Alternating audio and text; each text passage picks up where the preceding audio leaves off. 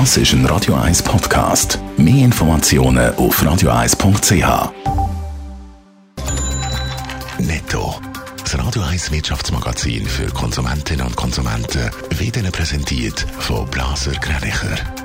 Wir beraten und unterstützen Sie bei der Bewertung und dem Verkauf von Ihrer Liegenschaft blasergreinicher.ch Adrian Sutter. Die SBB hat die Stadler Rail für 1,3 Milliarden Franken 60 neue Doppelstockzüge bestellt. Damit werde genug Kapazität geschaffen für den Ausbau der Angebote im Regionalverkehr, schreibt die SBB in einer Mitteilung. Ein Teil der neuen Züge wird aber auch durch alte Wege ersetzt. Der Flughafen Zürich ist mit dem Randstad Award ausgezeichnet worden. Das heißt, der Flughafen ist der attraktivste Arbeitgeber im Land. Untersucht worden sind in dem Ranking 16 verschiedene Kriterien. Der Flughafen ist in den letzten Jahren zwar immer auf einem Topplatz gewesen, allerdings noch nie an erster Stelle.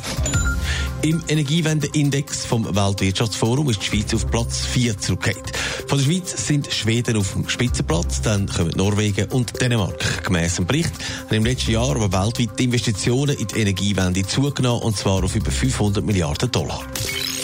Der Pharmakonzern Roche hat heute seine Quartalszahlen bekannt gegeben und die zeigen, wie der Konzern einerseits von der Pandemie profitiert und gleichzeitig aber auch darunter leidet. Adrian Sutter, wie sehen die Zahlen aus? Ja, einerseits hat man einen Sprung gemacht in der Diagnostik gespartet, aber man hat tiefere Einnahmen im Pharmabereich. Am Schluss gibt das konzernweit einen Umsatz von 15 Milliarden Franken. Das ist ein Minus von 1 Prozent in den ersten drei Monaten von dem Jahr.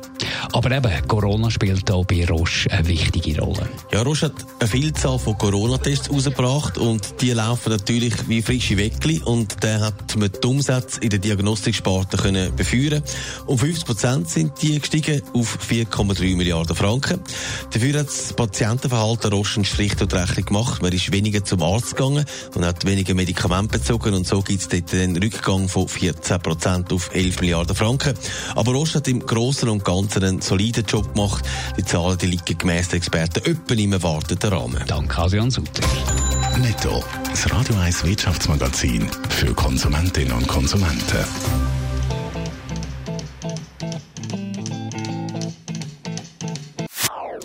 Das ist ein Radio 1 Podcast. Mehr Informationen auf radio1.ch.